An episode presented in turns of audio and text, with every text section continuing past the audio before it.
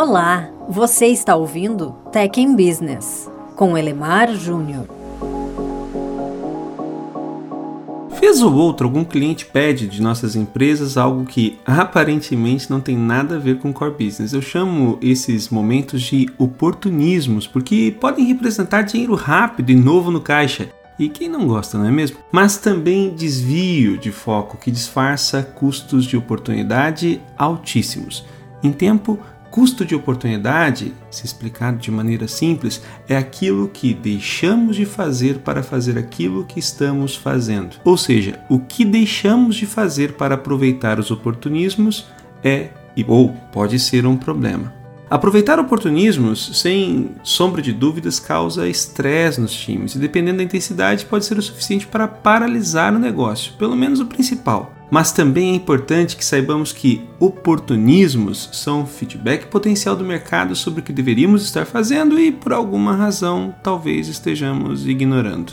No melhor dos mundos, oportunismos podem se transformar em oportunidades, ou seja, uma necessidade expressa por um cliente é identificada em outros, trazendo para a mesa a possibilidade de ganhos em escala. Assim, o cliente que gerou o oportunismo acaba patrocinando o desenvolvimento de uma oferta, que é uma oportunidade para o crescimento do negócio. Oportunidades diferentes do oportunismo ou de um oportunismo exigem planejamento um pouco maior, investimentos também. É importante ter, no mínimo, um discurso, um pitch de vendas, bem como uma projeção mais clara dos custos. Afinal, não custa lembrar, manter uma oferta é sempre mais caro do que a desenvolver. Mas, não raro, as oportunidades mudam o jogo. Oportunidades, quando consolidadas, passam a integrar o core business da empresa. Elas se deslocam de impulso para impulsionamento da estratégia, impactando tanto no modelo de negócios como no modelo operacional. Isso acaba mudando a identidade de uma organização e como ela se apresenta para o mundo. Startups são, por definição, empresas de oportunidades, porque não têm ainda um core business consolidado. Para elas, oportunismos são tentações fortes, porque podem ajudar a conta a fechar no final do mês.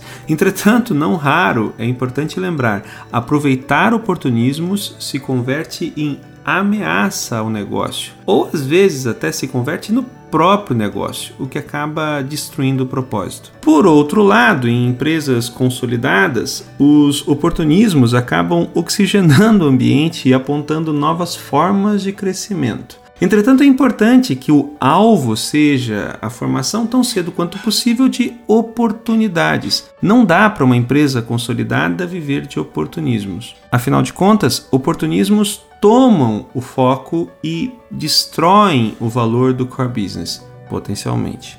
Na prática, a recomendação é classificar e comunicar claramente cada iniciativa pelo que ela representa. É parte do core business, é uma oportunidade ou é um oportunismo? Também é importante ter consciência sobre os investimentos em cada categoria. No mundo ideal, a ênfase é dedicar a maior parte dos investimentos de tempo e de recursos no core, mas também dar força para as oportunidades que orbitam em torno desse core. Quanto aos oportunismos, precisamos ter claro que eles representam é, a menor parte e são sim úteis, podem ser úteis, mas desde que se convertam em oportunidade, quem sabe um dia acabem ampliando o core. Como diria Peter Drucker, nada mais inútil do que fazer com grande eficiência aquilo que não deveria estar sendo feito. Se você gostou do tema deste podcast, confira também o conteúdo disponível em www.elemarjunior.com. Obrigado!